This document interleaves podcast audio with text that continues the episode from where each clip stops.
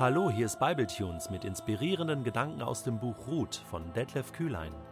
Der heutige Bibletune steht in Ruth Kapitel 1, die Verse 6 bis 7 und wird gelesen aus der Hoffnung für alle. Bald darauf erfuhr sie, dass der Herr sich über sein Volk erbarmt und ihm wieder eine gute Ernte geschenkt hatte. Sofort brach sie auf, um in ihre Heimat Juda zurückzukehren. Ihre Schwiegertöchter begleiteten sie.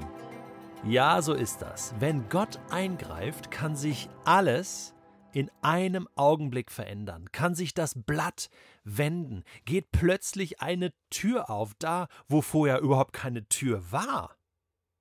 Ich weiß nicht, wie lange Naomi gewartet hat.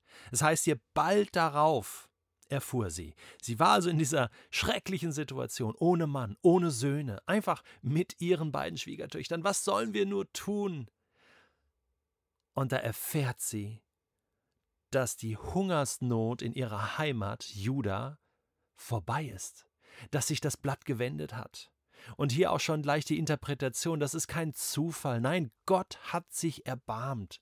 Gott hat den Himmel wieder aufgemacht, er hat es wieder regnen lassen, es kam wieder zu einer großen Ernte, eine gute Ernte. Danke Gott. Und plötzlich dachte sich Naomi, ja, was dachte sie sich? Ich meine, sie hätte sich ja jetzt auch denken können, ähm, ja, das ist aber leider keine Option für mich, nach Hause zu gehen. Mein neues Zuhause ist ja jetzt hier, in Moab. Wir sind doch damals losgezogen und haben alles zurückgelassen und Gott hat uns doch so geführt und nun habe ich hier zwei äh, moabitische Schwiegertöchter. Hier ist mein Zuhause. Ich, ich muss jetzt einfach hier ausharren. Gott hat mich jetzt in diese Situation hineingeführt. Ich bleib jetzt hier. Das finde ich jetzt gar nicht selbstverständlich, dass sie, dass sie sagt, ich gehe wieder zurück. Wie sollen das jetzt weitergehen? Kommen die beiden Schwiegertöchter jetzt einfach mit? Das ist doch eine völlig neue Situation. Sie hätte ja auch so ein bisschen im Selbstmitleid versinken können und sagen können, nö, also jetzt habe ich auch keine Lust mehr. Ich meine, was fällt Gott eigentlich ein? Der schickt uns hier immer hin und her. Erst müssen wir Juda verlassen, jetzt sind wir Moab, jetzt müssen wir wieder zurück. Also die, äh, diese ganzen Umzugskosten, das geht doch nicht.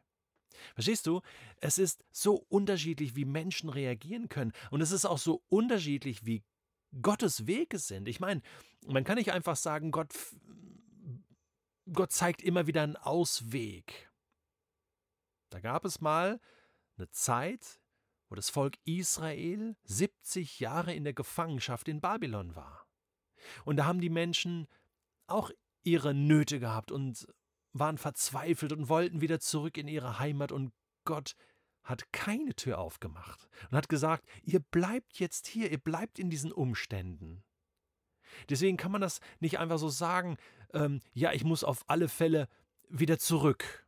Ich muss wieder, wieder einen Ortswechsel vornehmen. Ich muss wieder, ich muss wieder den gleichen Weg, den ich gegangen bin, wieder zurückgehen. Das ist gar nicht so einfach, oder? Wie trifft man da eine Entscheidung? Wir brauchen in jeder Situation die Führung Gottes. Zu gehen und auch wieder zurückzukehren. Verstehst du, was ich sagen will? Also, wenn ich immer nur an die Orte ziehe in meinem Leben, wo gerade keine Hungersnot ist, dann weiche ich allen Problemen aus. Dann verlasse ich meine jetzige Situation nur, um dahin zu kommen, wo es mir gerade besser geht. Das kann ja nicht mein Leitmotiv sein, sondern ich muss ja abhängig bleiben von der Führung Gottes. Ich sage zum Beispiel Leuten, ich komme ja viel rum, so äh, während meiner Tätigkeit als, als äh, Lehrer im Reich Gottes, komme ich an verschiedene Orte und da werde ich schon manchmal gefragt, so, ja, weißt du, Detlef, bei uns hier in der Kirche oder in der, in der Gemeinde XY oder in dieser Gemeinschaft, da ist es, läuft es im Moment nicht so optimal, da gibt es mal Herausforderungen und Schwierigkeiten. Ja, Klammer auf, wo ist das nicht so, Klammer zu. Ähm, ja, und irgendwie haben wir den Eindruck, ähm, wir sollten gehen und vielleicht äh, an einem anderen Ort nochmal neu anfangen oder in eine andere Kirchengemeinde gehen, in eine andere Gemeinschaft. Was denkst du? Und ich verstehe diese Frage. Und äh, da ist ja auch eine große Not dahinter und das darf man sich dann auch nicht so einfach machen äh, und dann sagen so, nein, du musst auf alle Fälle äh, durchhalten hier oder, oder nein, also äh, ist völlig klar, wenn es Probleme gibt, dann musst du fliehen, dann musst du an einen Ort gehen, wo diese Probleme nicht sind. Äh, also das ist ja zu einfach. Und äh, deswegen sage ich immer Folgendes. Du brauchst für beides einen Ruf Gottes, einen eine Antwort Gottes, eine Führung Gottes. Sowohl für das Bleiben, dass du ein klares Signal bekommst dafür, bleib, halte durch, gestalte weiter mit, du bist ein wichtiger Teil hier an diesem Ort und Gott will das so. Und hau nicht einfach ab. Und genauso brauchst du ein klares Signal von Gott, dass er dir sagt, geh. Ich unterstütze dich wirklich dabei. Es ist jetzt der richtige Zeitpunkt, Dinge zurückzulassen und weiterzuziehen. Und das ist nicht gegen Menschen gerichtet oder irgendwas und auch nicht aus Streit oder irgendwas, sondern geh wirklich, du hast einen Ruf zu gehen und neu irgendwo anzufangen. Das finde ich sehr wichtig, dass wir auf Gottes Stimme hören, denn das ist doch das, was wir lernen wollen, auf die Stimme seines Geistes zu hören. Jesus sagt, meine Schafe hören meine Stimme und sie folgen mir. Das ist wichtig, dass du nicht irgendwo hinrennst, wo Jesus gar nicht ist. Hungersnot hin oder her. Probleme hin oder her. Ich will da sein, wo Jesus ist.